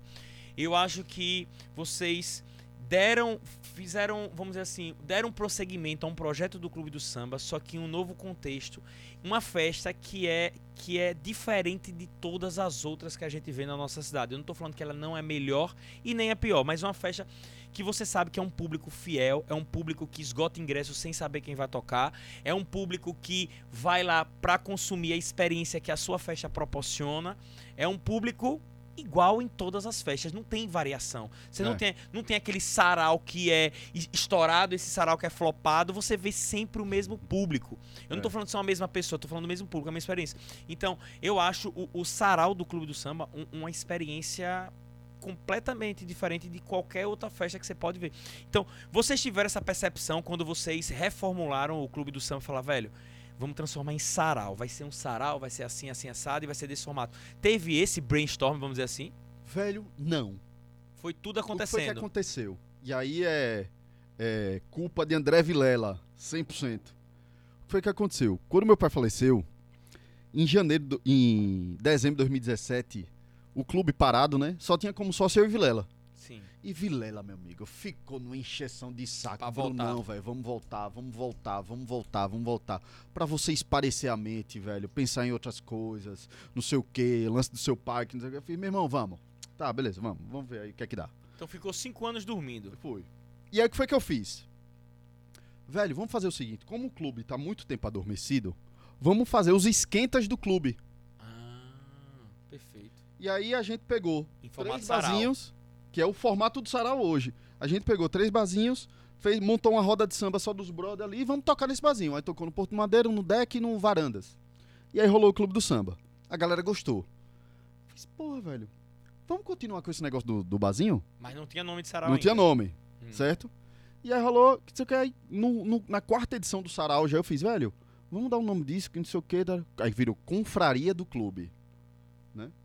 Pequenininho, velho, no deck, Madeiro, pequenininho, pequenininho, pequenininho. Nessa época, meu amigo, quem montava a caixa de som, a luz, isso era eu e Era Dumbo, você. né? Eu e Dumbo. Dumbo, meu amigo, meu irmão, meu, meu companheiro aí de jornada.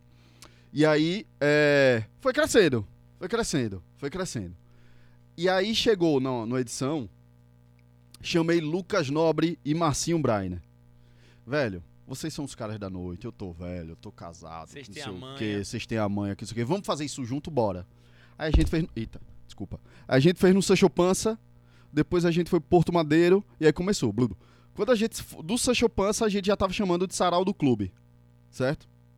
E aí começou, rodinha bru. de amigos tocando Sempre uma rodinha sem de repertório, amigos, sem, sem, repertório, sem ensaio, sem nada. mas dando dinheiro já. Dando.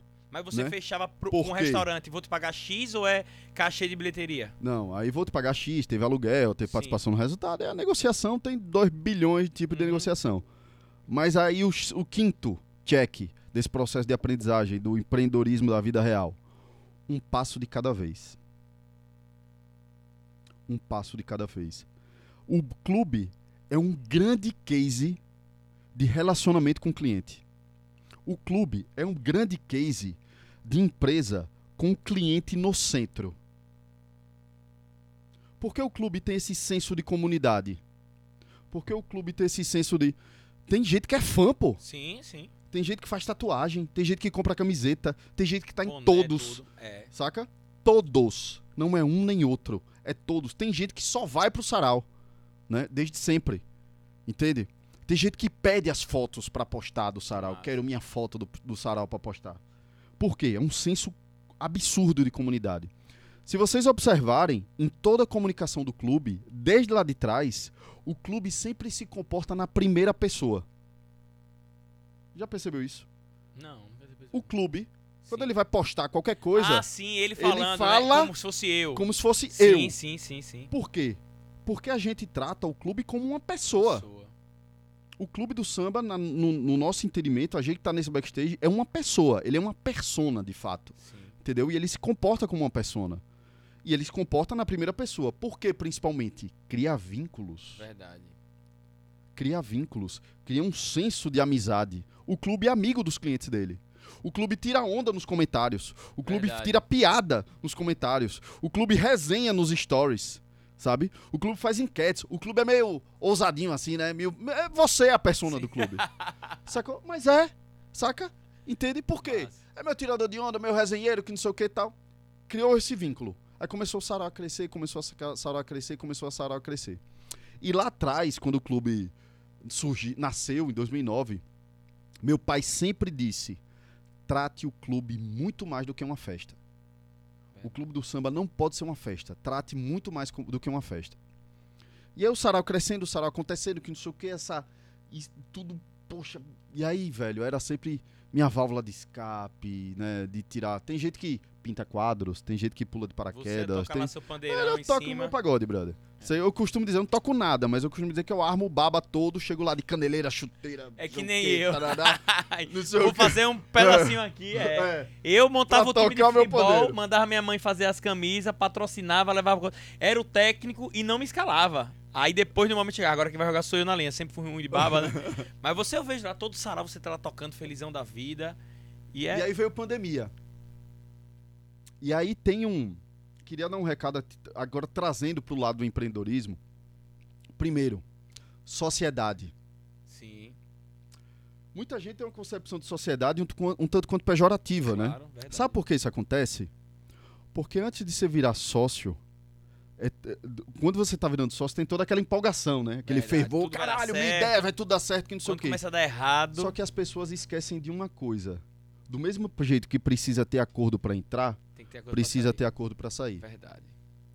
E uma das grandes lições que eu tive esse ano, ou Isso ao é longo dessa jornada, uma das grandes lições que eu tive ao longo dessa jornada é sócio precisa ajudar a impulsionar as coisas para cima, né? Independente do negócio que seja, tá? E a gente qual a grande questão? Vou virar seu sócio. A gente tem uma história, Sim, a gente tem uma relação, a gente tem um carinho, a gente tem uma amizade. Negócio é uma coisa, claro. A amizade é outra. Verdade.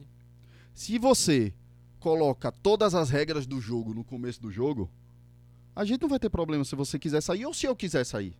Porque as regras foram estabelecidas foram no começo. Verdade. Tá? Essa é uma grande lição, que é uma grande dor. Muita gente só eh, foge de sociedade por conta disso. E, e eu, inclusive, já falei isso, foi tema da minha palestra. A minha primeira sociedade quebrada foi com minha esposa. Eu namorava com ela, a gente montou um negócio, quebrou, que, não quebrou não, a gente encerrou na primeira divisão de, de, de lucros. A gente, não, vamos dividir, ela achava que eu trabalhava menos e ela trabalhava mais, eu já contei essa história aqui. Então, se tiver tudo determinado que cada um vai fazer, porque é o seguinte, a partir do momento que um sócio acha que tá trabalhando mais que o outro, já vai pro buraco abaixo. Velho, eu preciso do seu trabalho para que o nosso negócio dê certo. Você precisa do meu. Se eu vou trabalhar duas, três, quatro horas, eu quero é produção, eu quero resultado. Então, E aí vem mais. Quando a gente começa a entrar, obviamente eu, eu considero que o Explica aí ainda tem uma estrada muito grande pela frente. Só que a partir do momento que você começa a entender mais do mundo corporativo de fato, vou dar exemplo. Hoje existe a- as empresas mais modernas do mundo quanto gestão, tem um modelo de partnership, sim, onde parte do, do percentual da empresa, né, do equity da empresa, parte do percentual da empresa é disponibilizado a cada tá ciclo né, para que pessoas importantes de dentro da operação se tornem sócios. perfeito. Existem empresas com 25 sócios, 60 sócios. Tá? Uma empresa, quando abre capital, o que, é que ela está fazendo? Está disponibilizando cotas para que as As pessoas pessoas comprem comprem. essas cotas. Não é isso? E aí o que acontece? É, esse, esse modelo de relacionamento com sócio né, precisa estar muito bem estabelecido desde o começo. E existe uma grande diferença. Quando você entra no mundo corporativo, de fato, você percebe que sócio é uma coisa, executivo é outra.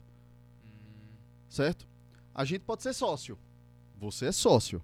Mas você não está na operação do negócio. Sim, Certo? Ou seja, e eu estou na operação do negócio. Eu vou receber por estar na operação. perfeito. Pela função que eu estou desempenhando no dia a é dia. E nós dois iremos dividir lucros de acordo com o nosso Pela percentual. empresa. Perfeito. Entende? Perfeito, perfeito. existe uma grande diferença, que é outra questão também.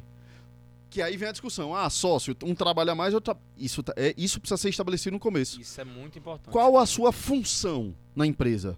Você pode não ter função nenhuma.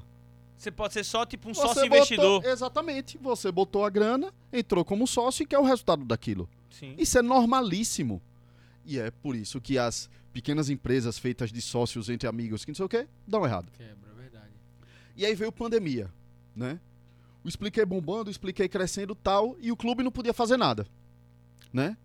E aí ficava naquela minha cabeça, velho, o que é que o clube vai se tornar? E aí eu lembrei lá do meu pai. Hoje o clube não é uma festa. Hoje o clube não é uma festa. É um evento. Não. É o quê? É Vou te explicar um por quê. momento.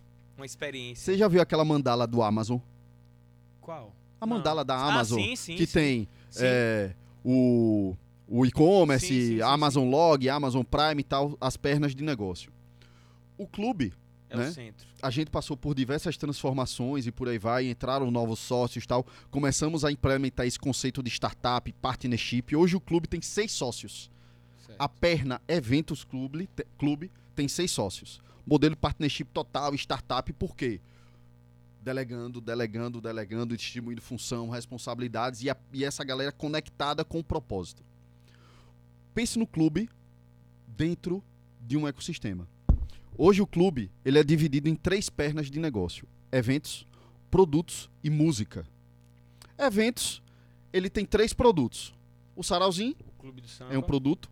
O Clube do Samba Festa, que, a que vai se tornar um festival, Sim. certo? E a Feijoada do Seu Chico, em homenagem ao meu pai. Um evento ainda mais nichado para 400 pessoas, certo? A perna Eventos. O Clube do Samba tem uma perna Produtos. Nos associamos a galera da USA, Sim. André. também, né? Da, É. da Raider, né? É, nos Andrezinho associamos a galera da USA Chopp do clube. e lançamos o Chopp do Clube. É um ele. produto. Nos associamos ao Hidden, né? Sim. Ou seja, somos sócios da USA no show do clube. Nos associamos ao Hidden e lançamos o Samba Gin, que é um produto, né? Ou seja, somos sócios do Hidden, né? Na perna produto Gin. E temos a nossa marca de moda, as camisas, os bonés, os shorts, os casacos e por aí vai. E a perna música. O que é a perna música? A gente começou a entender que a gente precisava estimular a cultura, estimulava, estimular o desenvolvimento do samba, né? E principalmente estimular pessoas que são apaixonadas por isso. O que é que o clube está fazendo? Dando espaço pra essa galera. Você sabe que o, Bra- o Brasil é um país extremamente plural e talentoso, Sim. mas de poucas oportunidades. Você imagina quantos compositores desconhecidos existem nesse país? Verdade. Muitos. Você imagina quantos intérpretes, cantores desconhecidos existem nesse país? O que acontece? Esse intérprete, esse cantor que está cantando no barzinho, para ele despontar, o que é que ele precisa? De música autoral. Né? Ele precisa gravar a música dele, meu amigo, Sim. subir no Spotify. Né? Esse cantor, para melhorar a vida dele. E esse compositor precisa de um intérprete para gravar a música dele e, dar- e mostrar ele o trabalho dele quanto compositor. O que é que a gente está fazendo? O clube se tornou uma plataforma que está juntando compositores desconhecidos Intérpretes. com intérpretes desconhecidos e nós estamos fazendo um investimento musical e audiovisual em parceria É, com o Badalando. David. Estamos produzindo essas músicas, músicas desconhecidas, com intérpretes que precisam de oportunidade e por aí vai, conectando esses dois e subindo nas plataformas. O lançamento do primeiro EP do clube vai ser agora, final de dezembro. Que massa, velho. E aí a gente vai lançar no perfil do clube o EP, Clube do Samba, uma nova história, volume 1. Que massa. Essas músicas também vão ser lançadas nos perfis dos cantores, dos artistas, certo? E a gente vai lançar o EP, volume 1, volume 2, volume 3, volume 4. Muito bom, velho. E aí quero te fazer uma pergunta. Imagina um grande artista descobre um compositor desse, Compra música. compra música. O que foi que o clube ajudou a mudar a vida desse cara? Imagine-se que um grande produtor, uma grande gravadora, uma grande produtora descobre esse intérprete. O que foi que a gente ajudou esse cara a mudar a vida do cara? A gente ajudou a família dele, a gente ajudou os filhos dele, a gente ajudou uma possível saída da criminalidade, saída das drogas, Verdade. uma mudança de vida. Esse, no meu entendimento, é o grande projeto do futuro do clube. Sensacional, velho. Ou seja, e aí imagine, dentro desse ecossistema, a Gamenon quer lançar o CD dele e não, o EP dele e não tem ninguém pra produzir. A gente produz, pô, na qualidade Clube do Samba. É por isso que a gente sempre bate muito na tecla. Padrão Clube do Samba. E esse padrão significa 100% foco no cliente. 100% foco no cliente, na experiência do cliente. A gente não vende atração, a gente não vende bebida, a gente vende experiência do cliente. E não sei se você viu nos últimos sarauzinhos, é, de- no meio do, do, 360 do do palco, palco. 360 do palco, só aparece foto dos clientes, da galera do clube, os vídeos do clube. Isso é simbólico, entende? Isso é uma das grandes lições que eu tive no Explica aí. Ah, aquele, Foco. aquele, aquele painel só é foto da galera, só não tem é foto da patrocinador, não tem galera. nada. Não, 100% foto da galera. Que massa. Em outras edições do Sarau. pra galera entendeu? se ver, né? Exatamente. Exatamente. Sensacional, velho. Sensacional. Pô, Brunão, Brunão. Show de bola. Aproveite e já diga aí qual a data do próximo clube do Sarau, é 18, é? Pro Sarauzinho, dia 18 de dezembro. Boa, tô lá dentro. A gente vai ser na frente do Shopping Rumar, na Arena Selle, né? E a gente resolveu dar uma pirada porque, ó, final de ano, todo mundo esperava, né, David? Réveillon, todo mundo de branco, uhul, champanhe, não sei o que. Meu irmão, vamos já pivotar. Eita, meu irmão, já bati isso umas 200 vezes. Vamos meter o chinelão, quebrar tudo lá. Vamos meter um neon vibes, todo mundo É, de neon, pintar a cara, não sei o massa, que e tal, fazer uma coisa mais, mais pirada. E pra comprar o ingresso é onde? Direto no, no Pra perfil? comprar ingresso pode ser no perfil do clube, né? Tem um link lá na bio, na Smith Academia, na Elos e na Tiflow e também com os comissários do clube, né? Pô, show de bola. Brunão, é... Você não tem noção da quantidade de, de- de cortes que eu vou fazer com esse Basquete. Só de, de ideias. Já foram cinco grandes hacks. Muitas, muitas mensaqueiras falou o quê? Que ia falar o quê agora? Não, eu quero só falar que isso aí é em quentíssima mão, primeiríssima mão. A gente fechou uma parceria com o Hotel Vidan, né? Que massa. A gente vai fazer uma collab. Seu Wilson. É. Professor Wilson, grande É. The Teacher, eu chamo ele é, The Teacher. The Teacher. É, o Hotel Vidan, Clube do Samba e Hidden se juntaram. A gente vai lançar o The Lab de laboratório Onde? Lá no Vidão? lá no Vidan, Naquela parte da piscina? na parte de baixo Aqui do tem um rooftop. 360 ali. É, não, na parte de baixo do Sim. rooftop. A gente lança o rooftop dia 7 agora. E na parte de baixo a gente vai lançar o The Lab, que aí vai ser nosso laboratório para experimentar coisas. E aí sempre rolando a baladinha todo domingo, ensaio do Razek. E aí lá, chopp do clube, sambajinho, os drinks do Hidden, por aí vai. Durante o verão, dezembro, janeiro e é fevereiro. virado ali. né? E a gente tá Vou ter Isso tava guardadinho. Quinta-feira, Quinta-feira, seu, estou aí, viu, no Vidan. Reunião. Pô, Brunão, que, que, que sensacional, velho. Antes de, de encerrar aqui o nosso bate-papo, deixa eu agradecer aos meus patrocinadores, né? Se não fossem eles, nada disso seria possível. Quero agradecer a Básico, meus sócios lindos. Olha, deixa eu já dar um aviso, viu? Próxima terça-feira, o H vai ser com os meus sócios da Básico. A gente vai contar toda a história da Básico, por que eu entrei, eu que já era cliente fã e tive a honra de ser convidado para ser sócio. Se Bruno Super quiser me chamar para ser sócio, explica eu também. É, vou, vou bater um papo com os meus dois sócios, Rafa e Matheus aí. Tamo junto, próxima terça-feira. Quero agradecer ao Colégio CEP Expansão, colégio massa que sempre tá junto aqui do, do Agavas, apoiando, metodologia diferenciada. Se você quiser conhecer, agora matricular seu filho em 2022 lá no Colégio CEP Expansão. Meu parceiro amigo Kaká da Cassel, Kaká Imave, tenho certeza que está aí assistindo o, o Agabascast. Doutora Rafa Nascimento, tô com saudade de você, viu? Tô devendo, não respondi sua última mensagem. Tô devendo as aplicações aqui de enzimas para dar uma enxugada. Brunão, se tiver precisando, eu sei que você já tá slim aí, né? Tá fit. graças a você. Gra- Vamos contar essa história, rapaz. Vamos. Essa é Bruno boa. falou, velho, eu só emagreci por causa de você, Agavas. A galera do Efroid está aí acompanhando. David, eu fui convidado por Bruno para apresentar. Foi a live durante a A pandemia. live do clube A foi. live do a Clube do. Samba. Tá eu lá, eu e Brunão, papapá, papapá, apresentando, tomar lá da cá. Nós dois lá, ao vivo, audiência da porra. Daqui a pouco. Vai, deixa eu ler aqui as mensagens aqui do, dos meus amigos que estão mandando. Pô, valeu, valeu, Jorginho, valeu, Maneco, valeu. Rapaz, estão dizendo aqui, velho, que você tá é gordo, viu, Bruno? Rapaz, estão tirando onda dizendo que a sua gordura é Meu irmão, dura. Ficou Ei, puta. sua gordura é dura. Lembra? Meu Rapaz, irmão, eu aqui. velho. E aí, esse safado, safado, David, não vale nada, não vale o pão que come. né? Meu irmão, ele ficou no looping. Live do clube, eu me achando lá, Luciano Huck, velho. aí bora gordura Ah, dura. E não sei o que, meu irmão, ele o tempo todo. Teve uma hora que eu dei uma corta. Meu irmão, deixa de ser enjoado, velho. No meio da live, velho. Ele aí, com essa risadinha sarcástica dele. E aí, meu irmão, no outro dia eu fui assistir a live. Quando você eu viu. olhei pra televisão, brother. Eita Eita, mesmo, eu me assustei, velho. Você deve ter olhado pra dentro e falou, vai, isso é Juro. gordura dura. Fiz, meu irmão, é mentira, porque eu tô assim. Porque eu me olhava no espelho, né? Pô, não tô tão gordo. Meu irmão, quando eu olhei na tela mesmo, eu fiquei louco, velho. Meu irmão, na outra semana eu já marquei com o médico, que não sei o que. Bum. Tchau. Em resumo, a última vez que eu tinha visto o Bruno foi em agosto. Quando eu encontro ele, tipo, em janeiro, ele assim, meu irmão, o que, que aconteceu com você? Ele, sua culpa. Você disse que a minha gordura era dura. Olha pra cá. Resultado, antes era 40 quilos mais pesado que eu, agora tá 10 quilos mais leve. Né? Nessa composição aí de, de, de, de colete. Rapaz, então, aí, doutora Rafa, se quiser aplicar umas enzimazinhas aí, deixa o, abdômen top. Quero agradecer a Casa da Copa, é meu parceiro. Eu tenho dois presentes pra você, Brunão.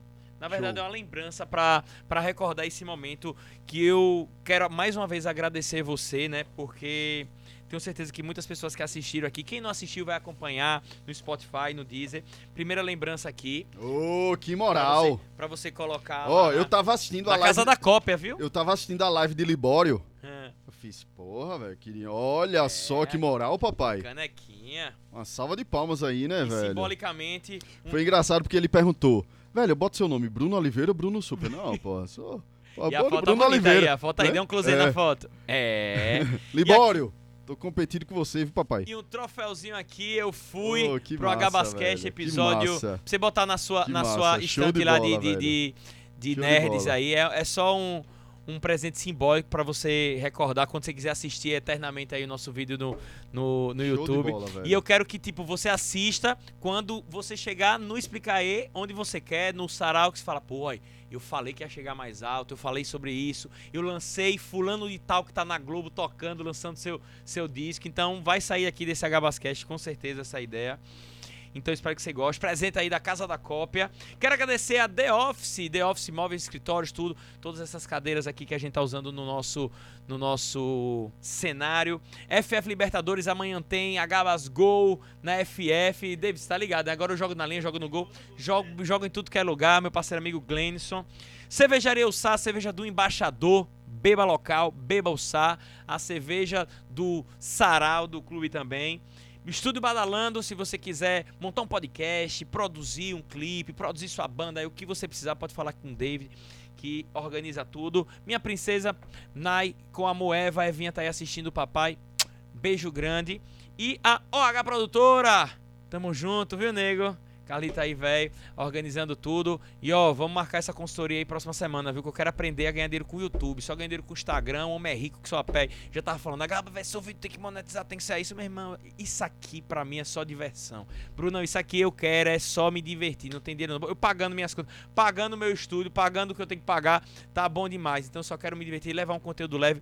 Espero de coração que vocês tenham gostado. Foi muito massa pra mim, Brunão. Pode se despedir aí da galera, deixar sua mensagem final, se tiver alguma frase que você gosta, Ah, pra galera fixar mesmo. É, é- é- esse episódio eu intitulei Histórias Empreendedoras. Eu já trouxe outras pessoas que falaram sobre esse tema eu- e eu gostei muito do, do- de- desse título, né? Empreendedorismo real.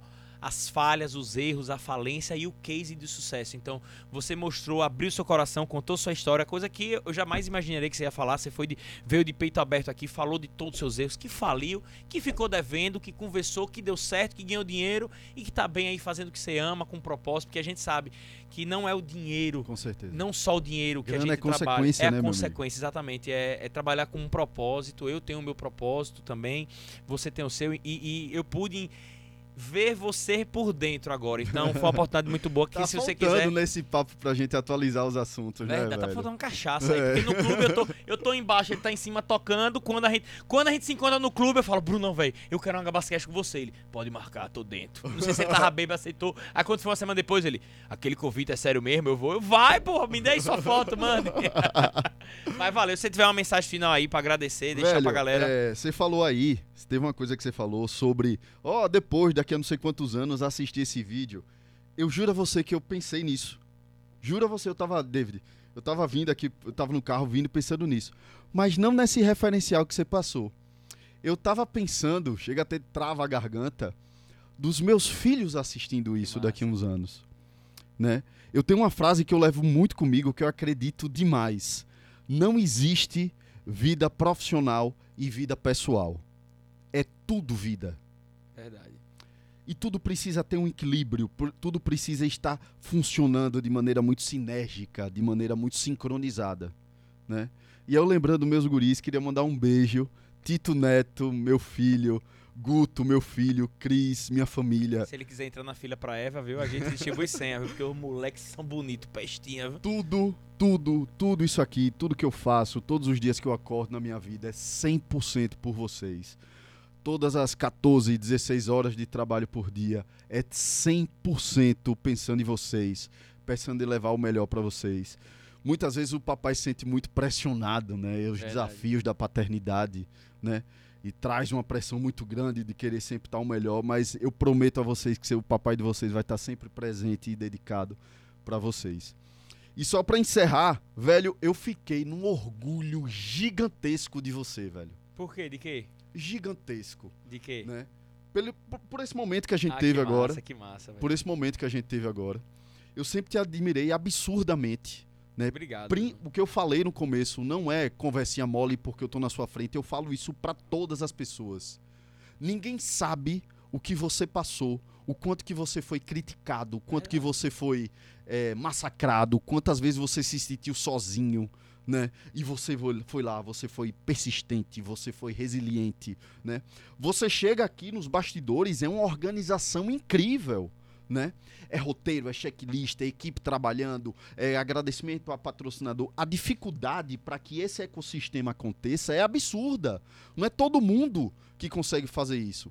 Por trás do cara resenheiro que tá ali no Stories, tirando onda, resenhando e gravando na loja e tal, aquela brincadeira, existe um empreendedor foda. Existe um cara extremamente organizado, um cara ex- extremamente disciplinado, né? E é esse tipo de empreendedorismo que a gente tem que falar. Que massa. Obrigado, né? velho. É esse tipo de empreendedorismo que eu ia falar. Empreendedorismo tá muito na moda, né? Sim, sim. Ah, pá, sou empreendedor. Não, meu amigo. Empreendedor não é um, ser empreendedor não é um status. É um lifestyle. Verdade. Você tem que acreditar, você tem que ter muito tesão. Lembrando que sempre, meu amigo, é, encontrem os propósitos de vocês. Tenham os propósitos de vocês. Porque, meu amigo, se fizer com amor, com tesão, com paixão, a grana certo. acontece. Vai dar certo. Uma hora vai dar certo. Show de bola, Bruno. Pô, que, que honra. viu? Agora aumentou pra 18 cortes. Esse corte eu vou ter que botar ele falando de mim. Porra, primeiro, primeiro convidado que eu tenho aqui que fala. é, porque a galera que- acha que que, a grama do também. vizinho é sempre É, mais verde. Ah, verdade. facilidade, facilidade não, meu amigo. É É ralação. pau, é pau. Pô, Obrigado, É Brunão. ralação.